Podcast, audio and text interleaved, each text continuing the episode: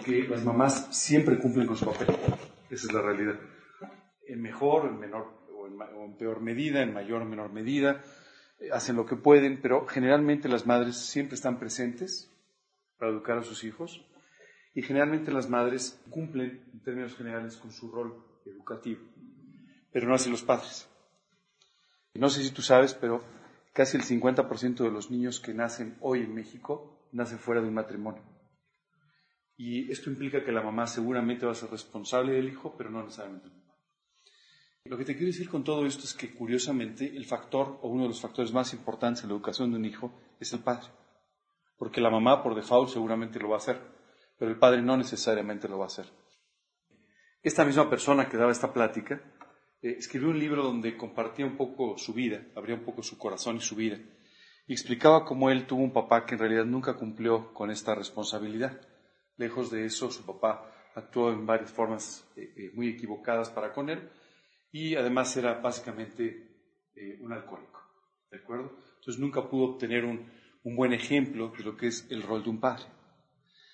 Cuando él creció, se casó, ya siguiendo a Cristo y y, empezó a pensar, oye, ahora van a venir los hijos, ¿y qué voy a hacer? Porque yo no sé educar a un hijo, a mí nunca me educó mi padre. Es más, básicamente no estaba presente y cuando estaba presente yo prefería que no lo estuviera. ¿Y ahora qué hacer? Y él se puso a orar y a buscar al Señor para encontrar en la Biblia todos los ejemplos, todas las enseñanzas en las que Dios habla de Él como un Padre para nosotros. Y de esta manera Él pudiera aprender el rol correcto de Padre de quien únicamente ejerce el rol de padre en una forma perfecta. Curiosamente, el resultado de esa, de esa oración y de esta enseñanza, además de una buena educación a sus hijos, fue el hecho de que escribió su primer libro con respecto a temas familiares. Y quiero decirte que ese libro es auténticamente una joya de cómo tratar sobre todo con hijos adolescentes. Los papás muchas veces descargan mucho de la educación en sus esposas, en las madres de sus hijos. La realidad es que esto, esto es un error. Tú tienes que entender que tu papel es el del líder de tu familia. Tu familia va a funcionar bien o mal dependiendo de tu liderazgo. Y ese liderazgo debe ser un liderazgo espiritual. Tú tienes que aprender a guiar a tu familia en el Señor y tienes que aprender de esta manera a responsabilizarte por la vida de tu esposa, por la vida de tus hijos y no hacernos a un lado. Muchas veces como creyentes, tú y yo podemos decir, bueno, pues en realidad yo cumplo con mi responsabilidad. Yo oro por mi esposa, pero bueno, mi esposa no tiene remedio, ¿verdad? Este, ¿Qué voy a hacer, verdad? El que no tiene remedio eres tú, si piensas de esa manera. En realidad lo que tú tienes que hacer es orar intensamente por tu esposa, por tus hijos, y tienes que guiarlos en la palabra del Señor. Muchas veces los padres de familia, los líderes, se desesperan porque la familia no vive o no actúa como ellos quisieran que lo hicieran. Pero en realidad esto está más relacionado con la falta de un buen testimonio, con la falta de tiempo en oración y con la falta de un liderazgo conforme a la palabra de Dios para tu familia. Así es que el día de hoy muchas felicidades a los papás, pero por, pero por el otro lado, este, sean responsables, esa es la realidad, sean responsables de sus hijos, sean responsables de, sus, de su esposa, de sus hogares, porque delante de Dios lo son. Y cuando lleguen delante de Dios no van a poder decir, bueno, mira, es que mi esposa era muy difícil, ¿verdad? Seguramente no estabas enterado de ello, sino que en realidad ustedes son los responsables de la vida espiritual de sus familias. En fin, muy bien. Pues después de felicitar a los papás, después de escuchar todos estos comentarios, les tengo una noticia.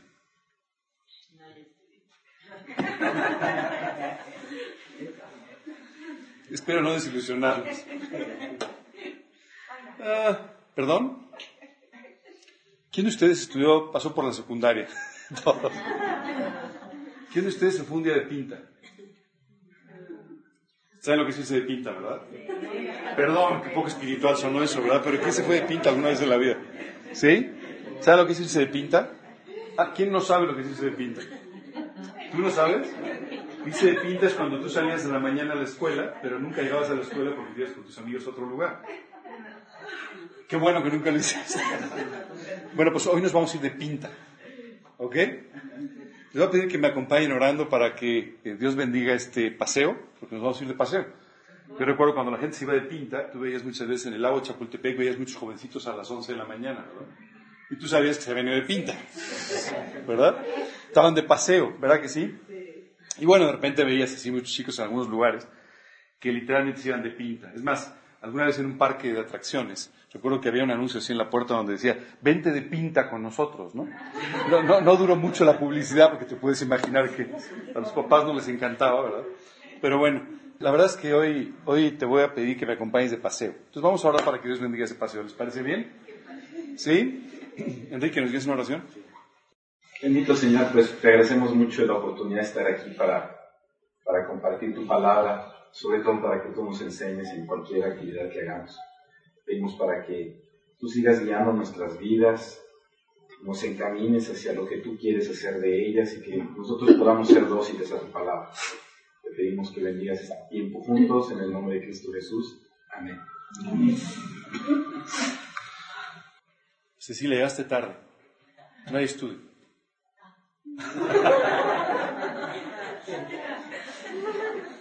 Bueno, aprovechando que hoy es el Día del Padre, nos vamos a ir de pinta. Es decir, nos vamos a ir a dar un paseo. Pero en este caso los voy a invitar a que me acompañen a un paseo guiado. Es un paseo por el cielo. ¿Ok? El apóstol Pablo decía en, el, en 2 Corintios, conozca a un hombre en Cristo que hace 14 años, si en el cuerpo no lo sé, si fuera del cuerpo no lo sé, Dios lo sabe, fue arrebatado hasta el tercer cielo. Quiero decirte que Pablo aquí nos habla de una experiencia extraordinaria que tuvo en su vida.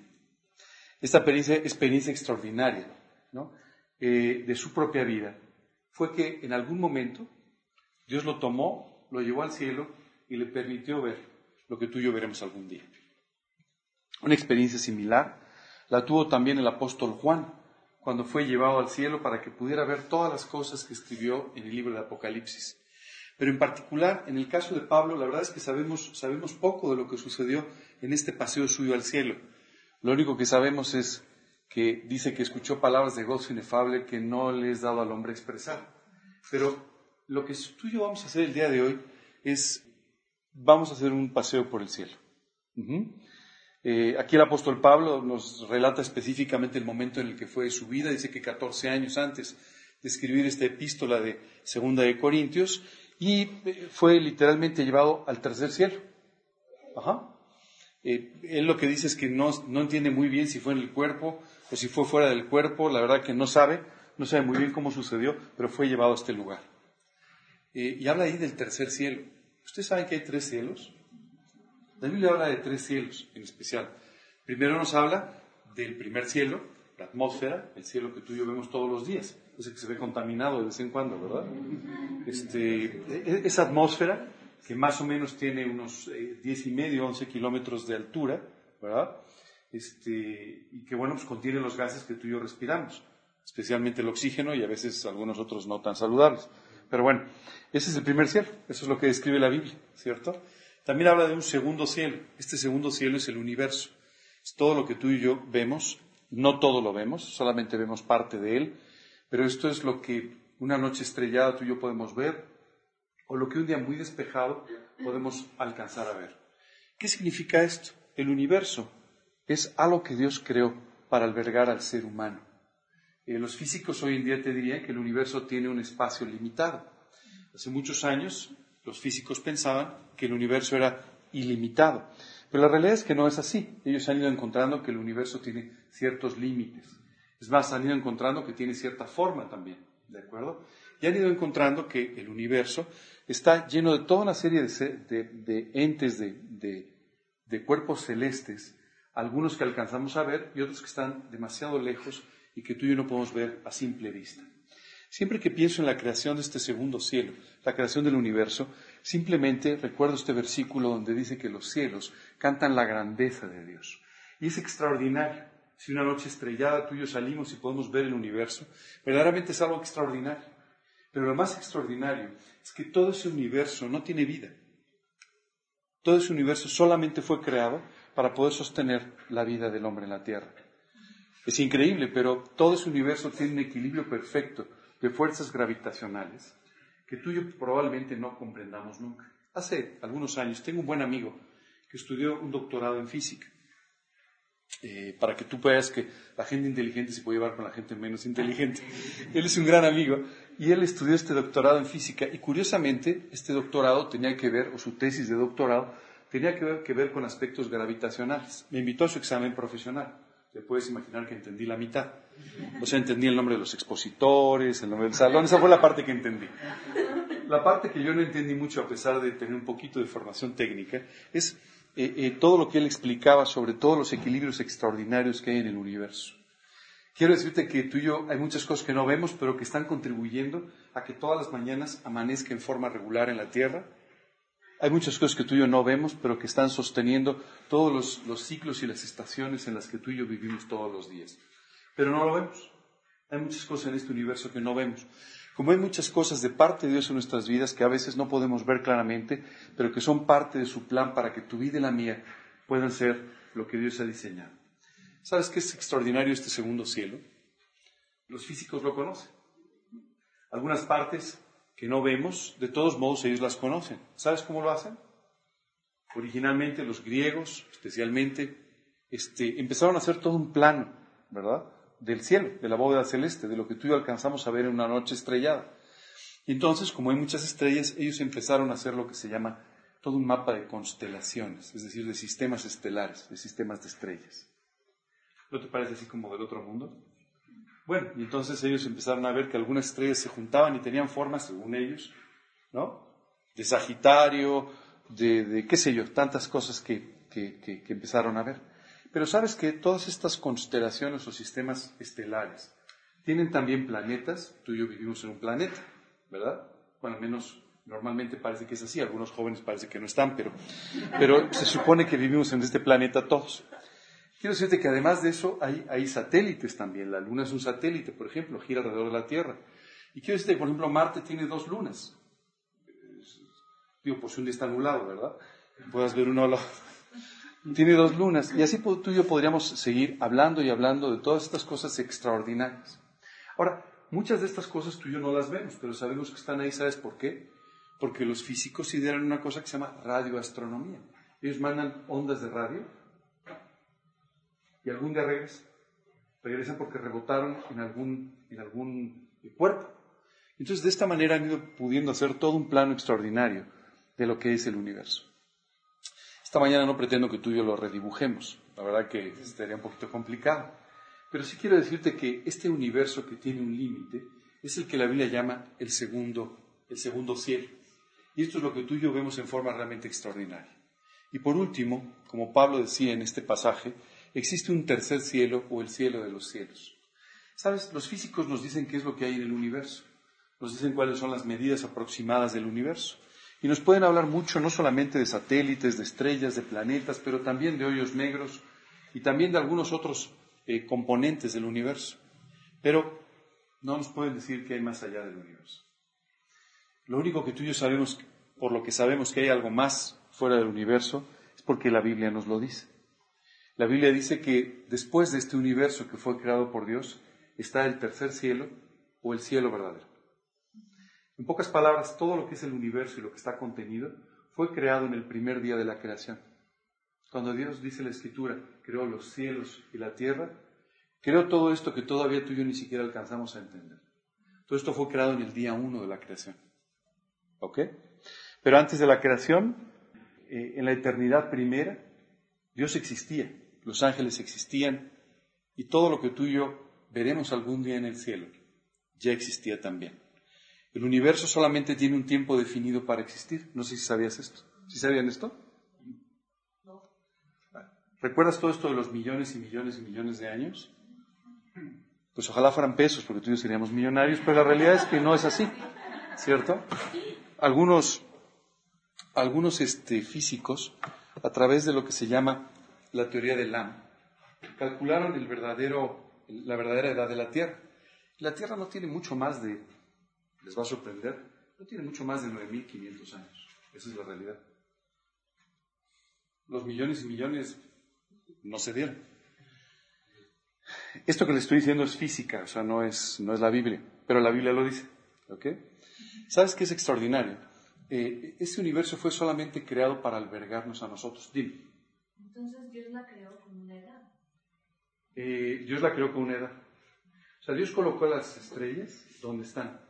¿Ok? Te voy a decir qué es lo que pasa. Uno de los fenómenos que son difíciles de comprender es que eh, hay estrellas que están tan lejos de nosotros que nosotros, para poder ver su luz hoy, esa luz tendría que haber salido mucho antes de nuestro nacimiento. ¿Ok? La luz se desplaza en el vacío, en el universo, a 300.000 kilómetros por segundo. O sea, va rápido. ¿Ok? Así es que, pero las distancias son tremendamente grandes. ¿Sabes qué es increíble? Toda esa distancia solamente es una parcela del universo real, del tercer cielo, que Dios creó para nosotros. Algún día ese universo va a dejar de existir. ¿Sí sabías eso? Algún día, después de la venida de Cristo, Dios simplemente va a eliminar este universo completo. Esto va a dar paso al juicio final, así dice la Escritura. Y después de esto Dios creará nuevos cielos y nueva tierra en la que tú y yo viviremos. Wow, con el segundo cielo, ¿verdad? y el tercer cielo seguirá existiendo.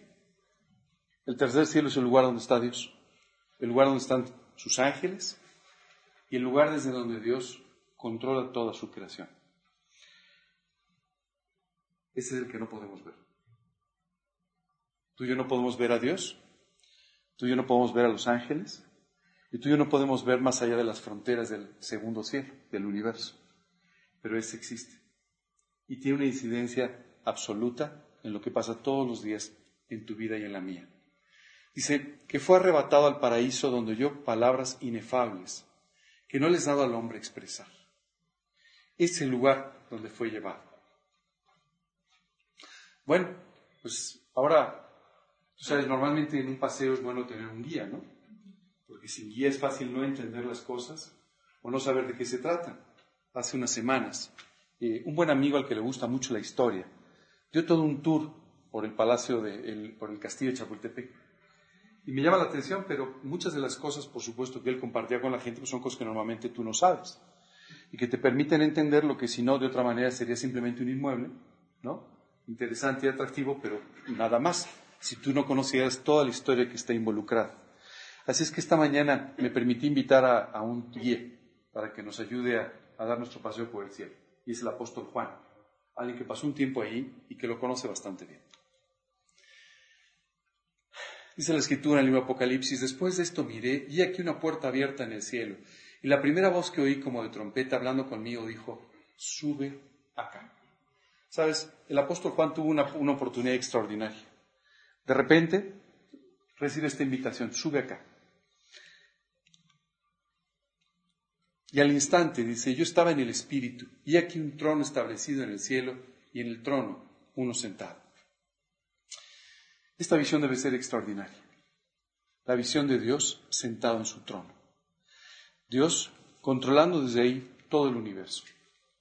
Déjame te explico una cosa interesante.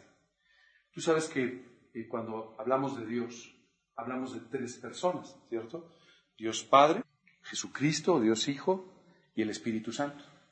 Y a veces nos preguntamos por qué tiene que ser de esta manera. De hecho, cuando tú lees en el libro de Génesis, habla de los dioses y habla de los dioses hablando de ellos tres. un solo Dios con tres personas, tres manifestaciones distintas. Pero sobre todo, muy importante, con tres ministerios distintos. ¿Sabes cuál es el ministerio de Dios? Sostener el universo, sostener nuestra vida, sostener todas aquellas cosas que están relacionadas con la creación. ¿No te parece extraordinario? ¿Sabes qué es impresionante?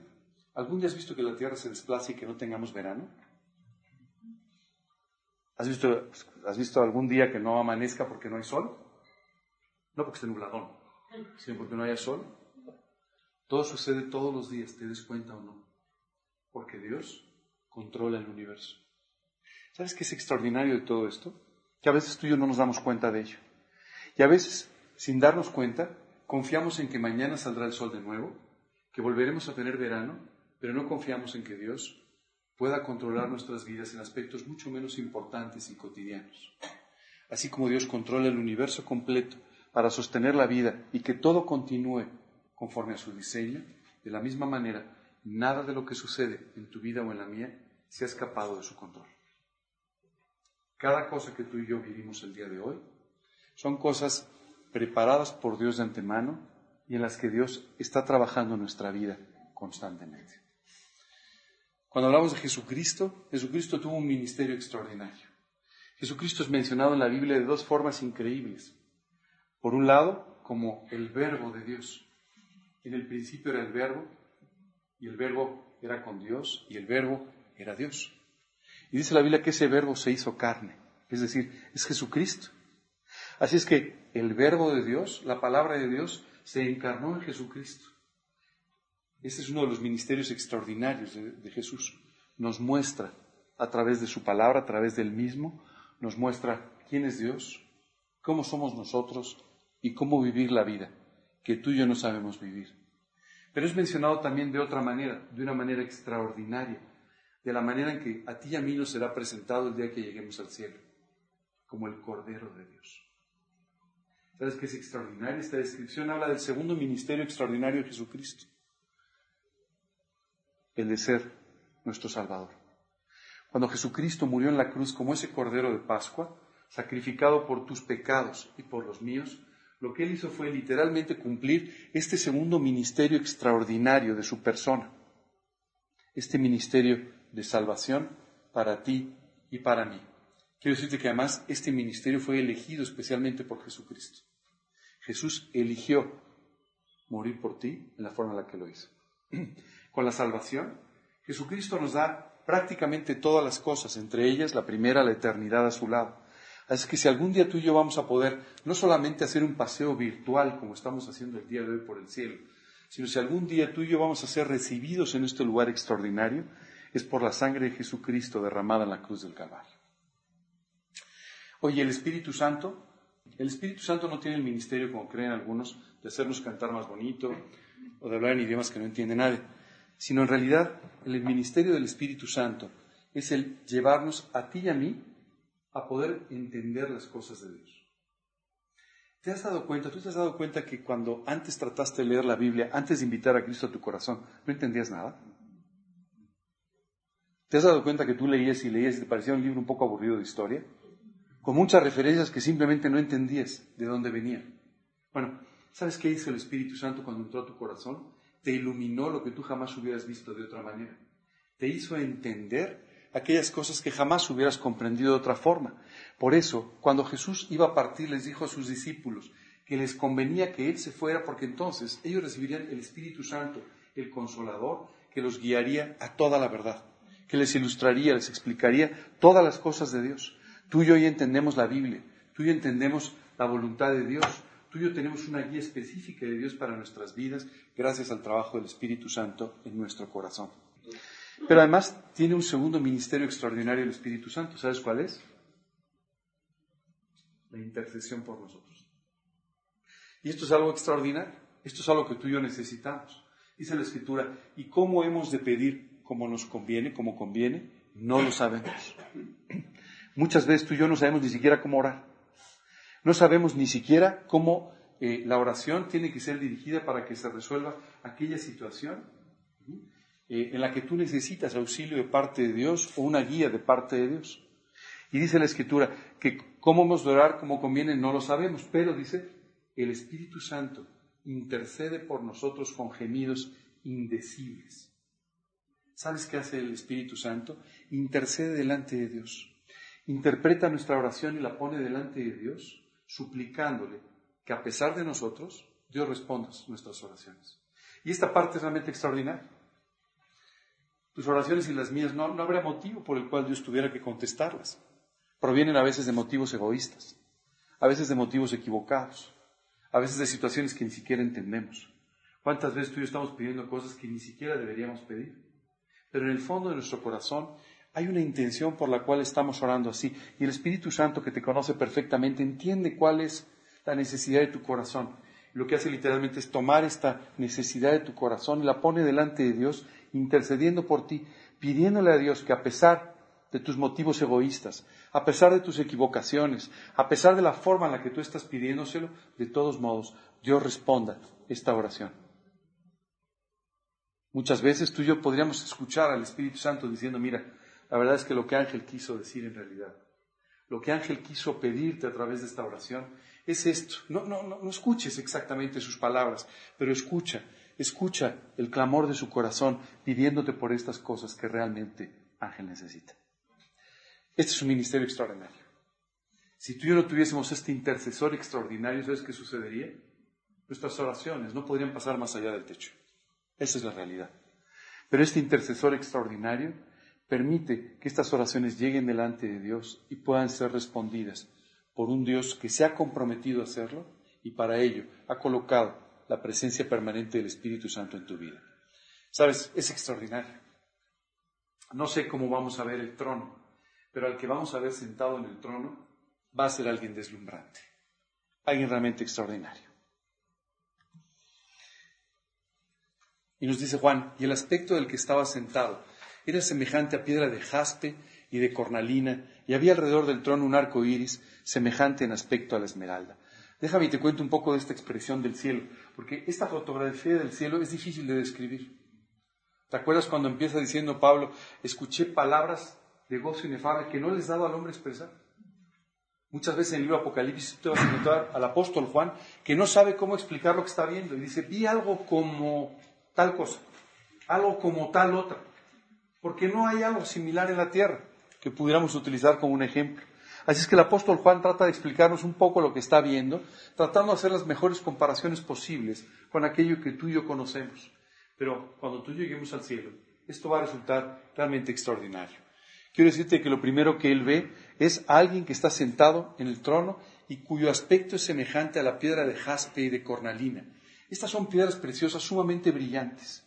Y lo que trata de aquí de decirnos el apóstol Juan es, lo que vi es algo deslumbrante. La persona de Dios es algo que nos deslumbra por completo. Déjame decirte algo más. Dice la escritura que algún día, cuando tú y yo vivamos en esa nueva Jerusalén o en ese nuevo cielo y esa nueva tierra que Dios ha creado para nosotros, ¿sabes qué? No va a haber sol. Hoy tú y yo necesitamos el sol porque si no, no vemos nada, ¿verdad? El sol y un poquito de alumbrado público en las noches, ¿verdad? Que tampoco a veces nos permite ver la totalidad de lo que quisiéramos, pero, pero la realidad es que tú y yo no podemos ver muchas cosas cuando, cuando no está el sol. La Biblia dice que no va a haber sol. ¿Sabes por qué no? Porque Dios mismo va a iluminar la ciudad. Así de extraordinario es el aspecto de Dios. El aspecto de Dios es tan extraordinario que no solamente ha iluminado tu vida cuando lo has conocido, sino que además ilumina completamente todo lo que está a su alrededor. Debe ser una cosa espectacular llegar al trono y poder ver ahí a Dios sentado, resplandeciente de una forma extraordinaria. Es la escritura, que hace muchos años un hombre, Moisés, tuvo que estar ante la presencia de Dios para recibir ahí toda la ley, todos los mandamientos. ¿Sabes qué dice la Biblia? Que después de pasar 40 días en este monte con Dios, cuando bajó la gente no lo podía ver, porque el rostro de Moisés resplandecía de tal manera que les molestaba, de tal forma que tuvieron que ponerle un velo encima, ¿no? Este andaba como con burcas, ¿no? o sea, con un velo, con algo puesto encima, porque su rostro resplandecía solamente por haber estado en la presencia de Dios. Ahora imagínate qué extraordinario va a ser llegar a este lugar donde no es necesaria la luz porque Él ilumina absolutamente todo, porque su presencia resplandeciente puede hacer que, que tú y yo veamos todo lo que necesitamos. ¿No te parece extraordinario? Por eso a veces es un poco absurdo el hecho de que tú y yo tratemos de esconder nuestras faltas, tratemos de esconder nuestros pecados, tratemos de que, de que el que puede hacer que todo se vea, no vea lo que tú y yo queremos esconder. Tus actitudes, tus faltas, tus pecados, no pueden ser escondidos en la presencia de un Dios extraordinario, que además, por su santidad, brilla de tal manera que ilumina el cielo por completo. Nos dice algo más, dice que en el trono, en la parte de atrás del trono, rodeando el trono, hay un arco iris. ¿Ustedes saben por qué se forma el arco iris? ¿Sí? A ver, ¿quién me ayuda? Alguien que sepa de física. Hoy estamos hablando mucho de física, pero bueno. Pobre chicos. ¿Eh? de la luz. Exactamente. La luz se, se, difracta, ¿no? Se abre. ¿Por qué? Porque la molécula del agua tiene forma de prisma, ¿verdad? Y entonces lo que sucede es que simplemente tú y yo podemos ver toda una variedad increíble de colores, toda una gama de colores por la difracción de la luz. Extraordinario, ¿verdad? Y tú y yo nos admiramos cada vez que empieza a llover un poco, sale el sol y vemos una cosa extraordinaria. Pero esa cosa extraordinaria no se veía antes, El arco iris se vio por primera vez, ¿sabes cuándo? Después del diluvio. Después del diluvio, Dios dice que colocó una señal en las nubes para que cuando tú y yo vemos llover en forma torrencial, como pasó esta semana, ¿verdad? ¿Cómo les fue con la lluvia esta semana? Durísimo, ¿verdad? Cuando ustedes vean llover de esa manera, ¿sabes qué sucede al final? Tú ves el arco iris y eso solamente te muestra que Dios cumplirá con aquello que te prometió. Dios dice, nunca volveré a destruir la tierra, nunca la volveré a destruir con un diluvio. Y voy a dejar un sello en el cielo para que tú y yo podamos estar seguros de que Dios cumplirá su promesa. ¿Sabes? Esto es algo extraordinario. Tú y yo estamos demasiado acostumbrados a las promesas no cumplidas. No estoy hablando de los políticos, estoy hablando de nosotros. En términos generales, los seres humanos fallamos mucho en cumplir nuestras promesas. Decimos que vamos a llegar a un lugar y no llegamos. Y no le damos importancia. Decimos que vamos a ver a alguien y no lo vemos. ¿Cuántas veces te despides de alguien? Oye, nos vemos, ¿eh? te llamo en estos días. Y en el fondo parece una fórmula de cortesía porque no hay ninguna intención de tu parte de llamar a esa persona. O tal vez sí, pero en algún momento, no necesariamente la próxima semana, ¿verdad?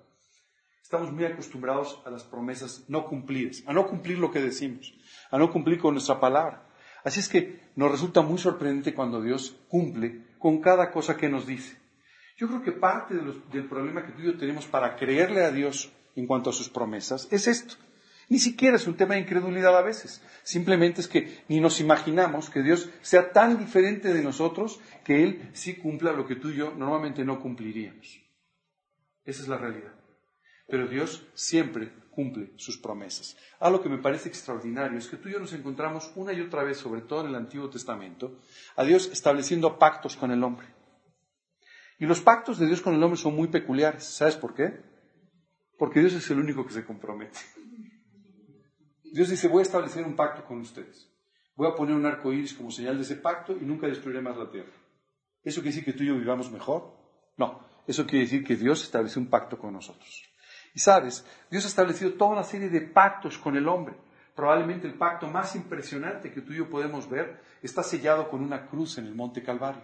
Porque esa cruz marca el pacto que Dios hizo con nosotros. Porque Jesucristo derramó su sangre en la cruz, es que tú y yo el día de hoy podemos ser salvos, podemos estar salvados eternamente. Oye, ¿por algo que tú y yo hicimos? No, por algo que Jesucristo hizo por nosotros. Y la señal de ese pacto es la sangre derramada del Cordero. Dios siempre ha colocado estos pactos para que tú y yo nunca olvidemos que Él sí los va a cumplir. ¿Y sabes qué es extraordinario? Esta señal del pacto está colocada ahí en el trono. Algún día cuando tú y yo lleguemos al, al cielo y veamos ese trono, ¿sabes qué va a suceder? Podremos corroborar que Dios cumplió con todas sus promesas. Dios jamás dejó de cumplir con nada de aquello que nos ha prometido. ¿No te parece extraordinario? Dice que este, este arco iris además tiene una connotación, es semejante en aspecto a la esmeralda. ¿Tú has visto el brillo de las esmeraldas? Es impresionante. Lo que tú y yo vemos hoy en el arco iris es solamente un, eh, un resplandor parcial de lo que tú y yo algún día veremos en el cielo. Un arco iris brillante, extraordinario, con los colores perfectamente definidos, que solamente nos hablará de la fidelidad de un Dios que cumple sus promesas. Quiero decirte en medio de todo este paseo que es importante que vayamos aprendiendo de cada uno de los aspectos que estamos mencionando. Si el día de hoy tú y yo estamos viendo, sentado en el trono este Dios extraordinario, con este sello atrás que dice, soy fiel, verdadero, y cumplo mis compromisos, yo no quisiera que tú termines este paseo de la misma manera en cuanto a no creerle a Dios, que cumple los compromisos que ha establecido contigo en tu vida. Todas las promesas de Dios se van a cumplir en tu vida y en la vida de todas las personas que hemos confiado en Él. Así dice la Escritura. No va a haber promesa que quede sin cumplir, ni siquiera una. Pero tú tienes que confiar en esto. Si tú no confías en ello, estas promesas no van a servirte de nada. Pero si confías en ello, vivirás toda tu vida, toda tu vida, por esas promesas. Así vivieron los hombres de fe, confiando en el cumplimiento de promesas que no vieron, pero que para ellos eran absolutamente seguras. Dios puede hacerte vivir de esta manera, si tú le crees. Y dice, alrededor del trono había veinticuatro tronos. Y vi sentados en los tronos a veinticuatro ancianos, vestidos de ropas blancas con coronas de oro en sus cabezas. Fíjate que es interesante. Dice la Biblia que además de este trono espectacular, hay otros 24 tronos preparados para 24 ancianos. Y la realidad es que eh, eh, hay, muchos, muchas opiniones sobre quiénes son estos 24 ancianos. Muchas personas piensan que son eh, los representantes de las doce tribus de Israel y los doce apóstoles. Probablemente sea así. Pero lo que sí es un hecho es que tú y yo vamos a tener la posibilidad de ver a todas estas personas que representan solamente la fidelidad de Dios manifestada en sus vidas y a través de las cuales Dios pudo cumplir sus promesas para el pueblo de Israel y la humanidad y hoy para la iglesia y la humanidad. Dice que están vestidos de ropas blancas con coronas de oro en sus cabezas. Aquí hay dos cosas muy importantes que tú y yo tenemos que aprender. Cuando tú y yo los veamos ahí, ajá, qué mal día soy, ¿verdad? Si estoy hablando del futuro, pero en realidad es un paseo y deberíamos hablar un poco más en presente. Pero cuando tú veas estos 24 ancianos vestidos con ropas blancas, solamente nos hablan una vez más de la fidelidad de Dios. Dime una cosa, ¿tú crees que tus ropas andan muy blancas?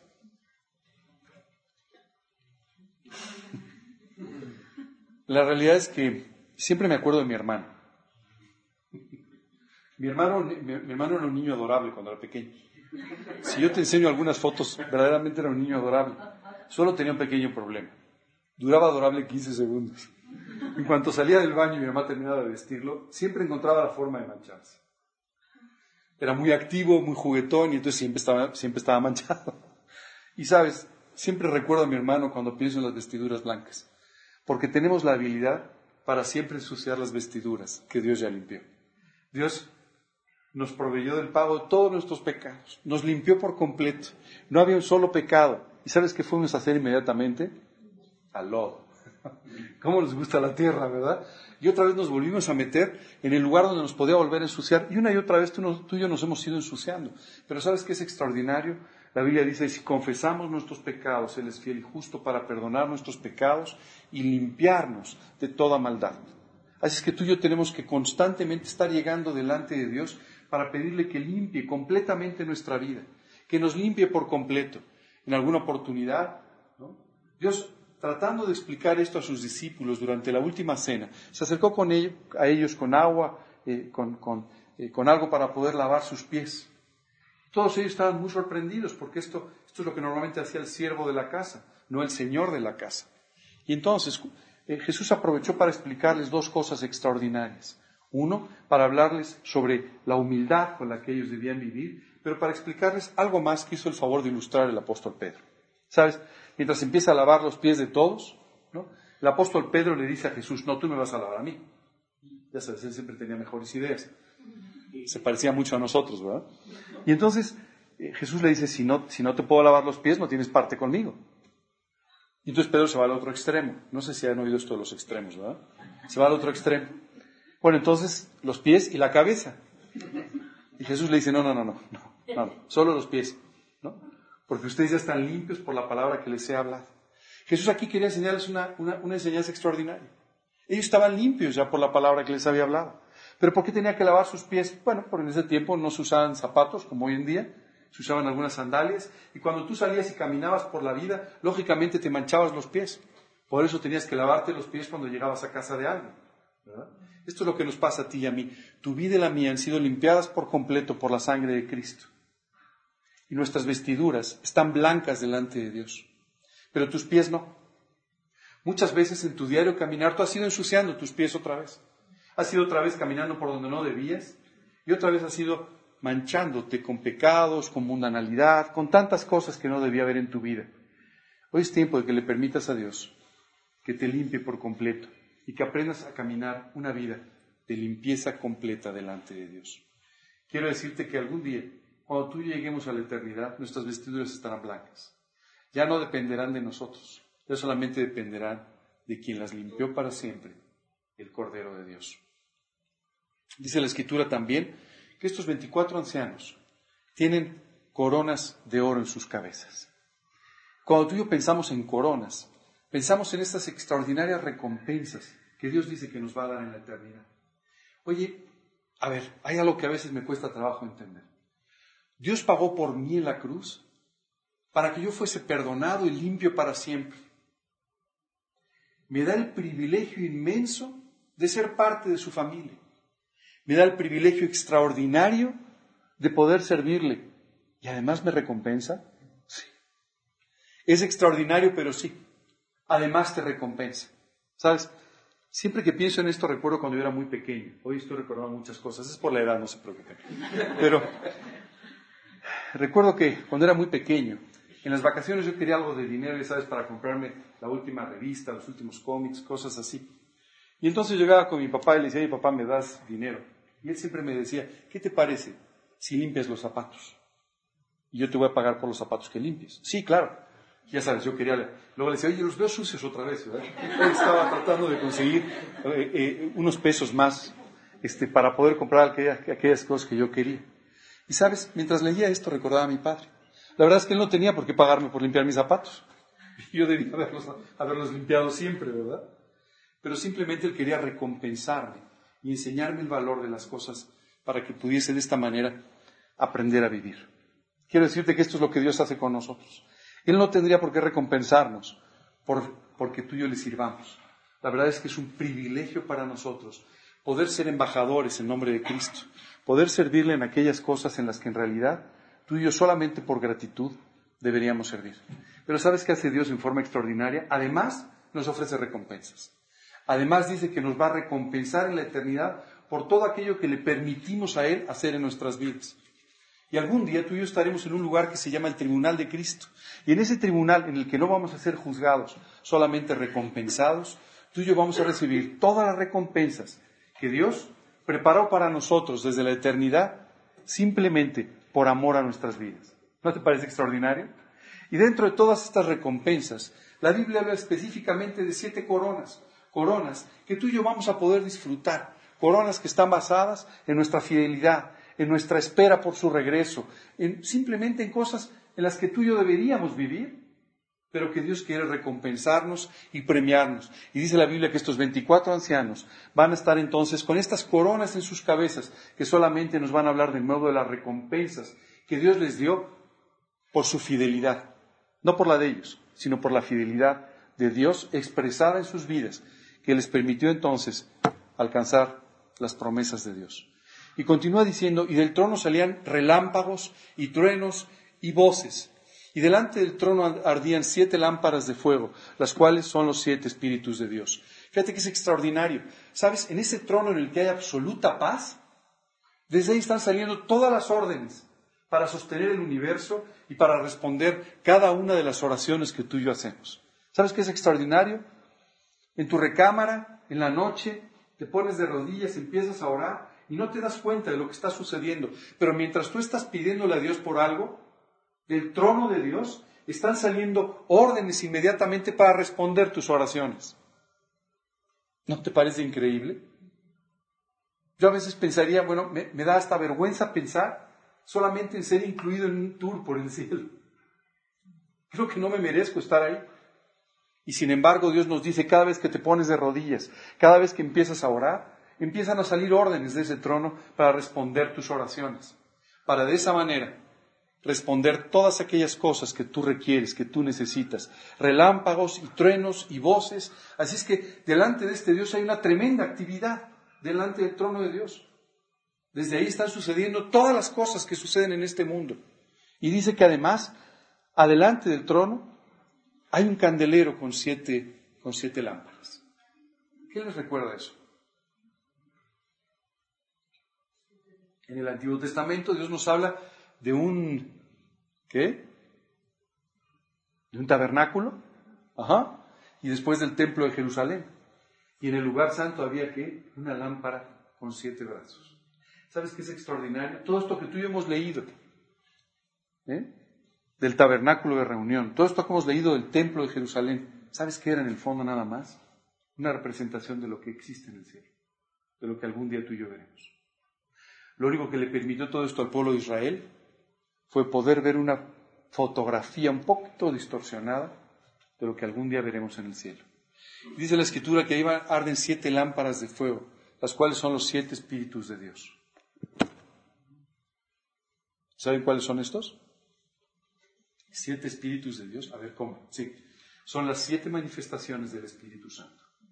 Qué curioso que todo es siete y siete y siete, ¿verdad? ¿Sabes por qué?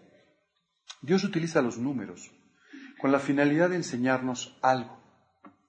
Y siempre, siempre que habla de sus cosas, siempre que habla de las cosas divinas, eternas, siempre utiliza el número siete.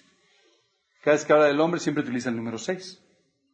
En ese mismo libro Apocalipsis, hablando del anticristo, dice, este, y este es el número de hombre, es un número seis. Y en el caso de, de su espíritu nos habla de siete manifestaciones específicas. La primera dice, el espíritu de Dios, el que nos permite conocer las cosas. Ahora ya entiendes. Esto es lo que Dios utiliza para que tú y yo podamos conocer, entender sus cosas. Habla también del espíritu de sabiduría, sabiduría de lo alto. ¿Sabes?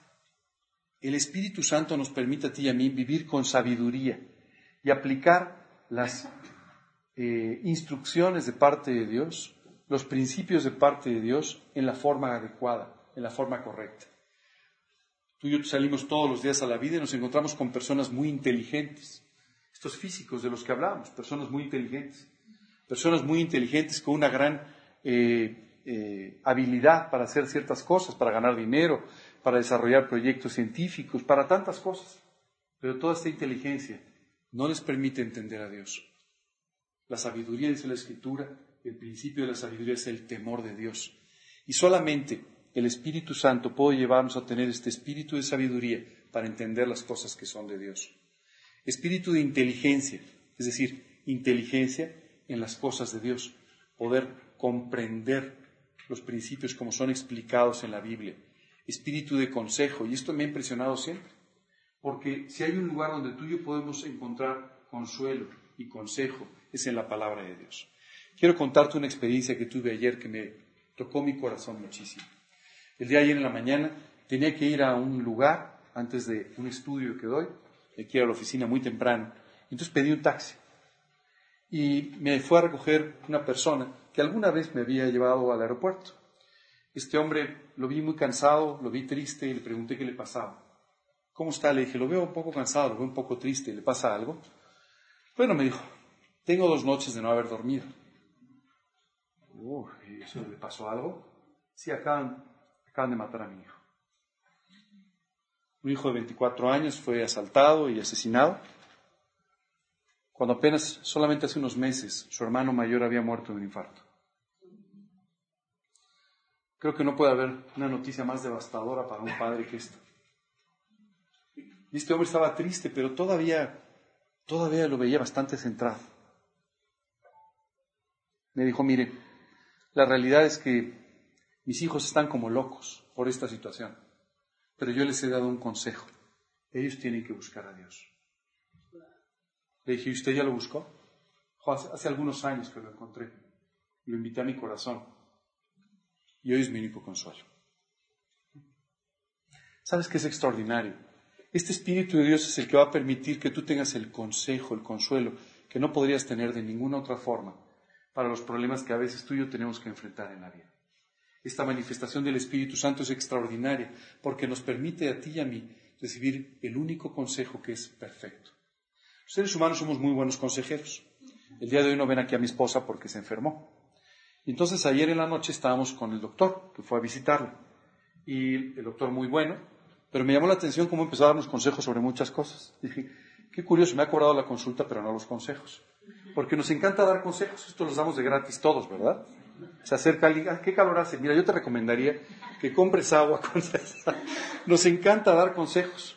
Pero en realidad todos estos consejos no tienen mayor importancia. El único consejero verdadero es Dios y este espíritu de consejo va a permitir que tú recibas el consejo adecuado a través de su palabra y va a permitir que tú puedas también aconsejar con ella lo que las personas necesitan. Espíritu de poder, el poder de Dios para nuestro bien. ¿Sabes? Esto es extraordinario. Tú puedes utilizar el poder de Dios para tu bien. Tú puedes orar pidiéndole a Dios por las cosas necesarias, para que tú puedas recibir de esta manera el poder de Dios actuando en tu propia vida. Eh, no te engañes, tú y yo no tenemos nada de poder. Lo único que tú y yo tenemos es autoridad. Dios nos da cierta autoridad para poder ejercer este poder de parte de Dios. Y esto nos permite entonces orar porque las cosas sucedan y el poder de Dios actúa y las cosas suceden. Espíritu de conocimiento, es decir, el que nos permite entender las cosas de Dios. Por último, espíritu de temor de Jehová. El libro de Isaías, en el capítulo 11, nos habla de estas siete manifestaciones de este Espíritu Santo que están representadas en esta lámpara que tú ves delante del trono. Y dice, y delante del trono había como un mar de vidrio semejante al cristal. A ver, vamos a, rebobinemos un poquito. Estábamos hablando que del trono salían, ¿qué decía? Relámpagos, truenos y grandes voces. Wow, esto suena mucha energía, ¿verdad? ¿Cómo es posible que delante del trono haya un mar de vidrio que parece cristal?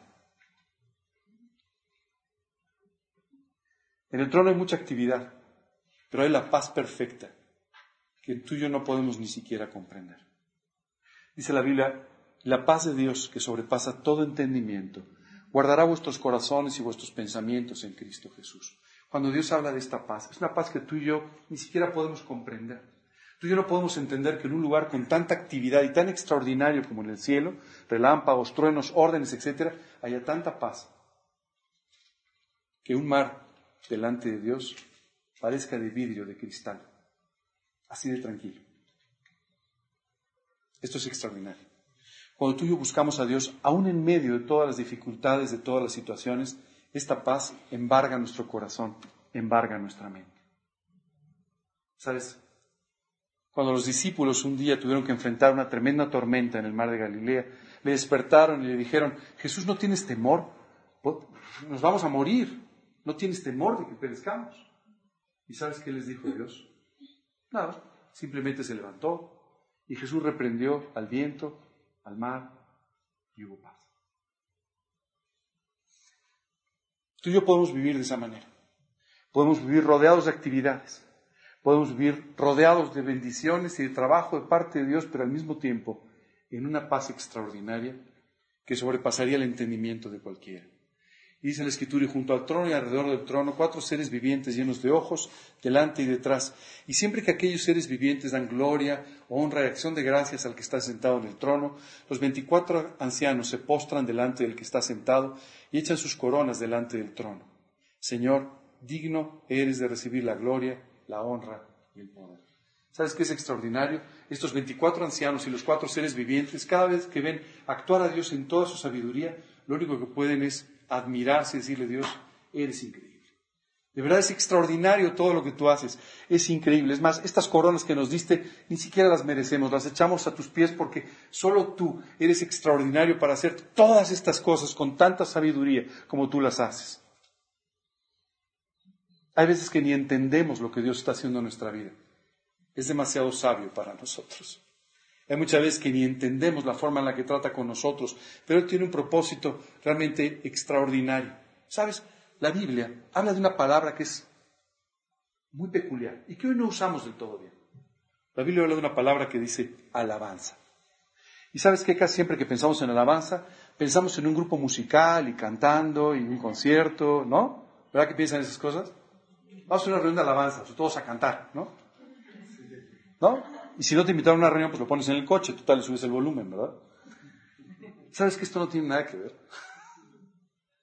La Biblia dice que la alabanza es el fruto de labios que confiesan su nombre. ¿Sabes qué dice la Escritura? Dice que tú y yo tenemos que confesar su nombre en todas las cosas. Dice que tenemos que darle gracias a Dios por todas las cosas que suceden. Reconocer que cada cosa, las buenas, las malas, las pequeñas y las grandes, todas provienen de este poder extraordinario de Dios y de esta decisión extraordinaria de concentrarse en nuestras vidas para hacernos felices. ¿Sabes? Todo esto es la alabanza. Cuando tú y yo le damos gracias a Dios por el día que amaneció, esto es alabar a Dios. Cuando tú y yo le damos gracias a Dios por lo que ha hecho en nuestra vida, esto es alabar a Dios. Pero también podemos alabarlo con música. La Biblia dice que, y nos habla de varios ejemplos, lo alabemos con cánticos, que lo alabemos cantando. ¿Sabes qué es extraordinario? Muchas veces cuando tú y yo estamos contentos por algo que ha sucedido en nuestra vida, lo último que hacemos es darle gracias a Dios. No somos muy agradecidos, no se te has dado cuenta. La gratitud no es nuestro fuerte. Esa es la realidad. Muchas veces nos llevan un regalo y, ah, gracias. No era exactamente lo que yo quería el color. No somos muy agradecidos en nada. Esa es la realidad. Tenemos muy poca gratitud. Y esto lo expresamos todo el tiempo con Dios. Tenemos muy poca gratitud. Y cuando vienen las bendiciones estamos contentos, pero no necesariamente le damos gracias a Dios. Y cuando vienen cosas que no entendemos, no le damos gracias a Dios. La Biblia dice, sin embargo, que le demos gracias en todo. Y esta es la alabanza. Cuando tú y yo le agradecemos a Dios por todo lo que está haciendo en nuestras vidas, cantando o sin cantar, pero vivimos con una manifestación permanente de gratitud hacia Dios. Esto es lo que quiere Dios que vivamos, en permanente gratitud. Ahora, ¿por qué Dios nos dice que además hagamos alabanza con música? ¿Por qué de repente ponemos estas canciones cristianas o por qué las cantamos o por qué muchas veces tocan tu corazón profundamente? Dice la, escritura, ¿está alguno alegre entre vosotros? Cante alabanzas. Y es porque no solamente esto fortalece nuestro espíritu, pero nos fortalece también emocionalmente cuando hemos tenido una gran victoria y le podemos dar gracias a Dios por lo que ha hecho. ¿Sabes? La alabanza debe llevarnos a algo más profundo todavía, que se llama la adoración. Cuando tú y yo alabamos a Dios, Dios nos quiere llevar a un momento en el que le digamos, Dios, eres tan extraordinario, estoy tan agradecido por todo lo que has hecho en mi vida, que lo único que puedo hacer es entregarte absolutamente todo lo que soy y todo lo que tengo.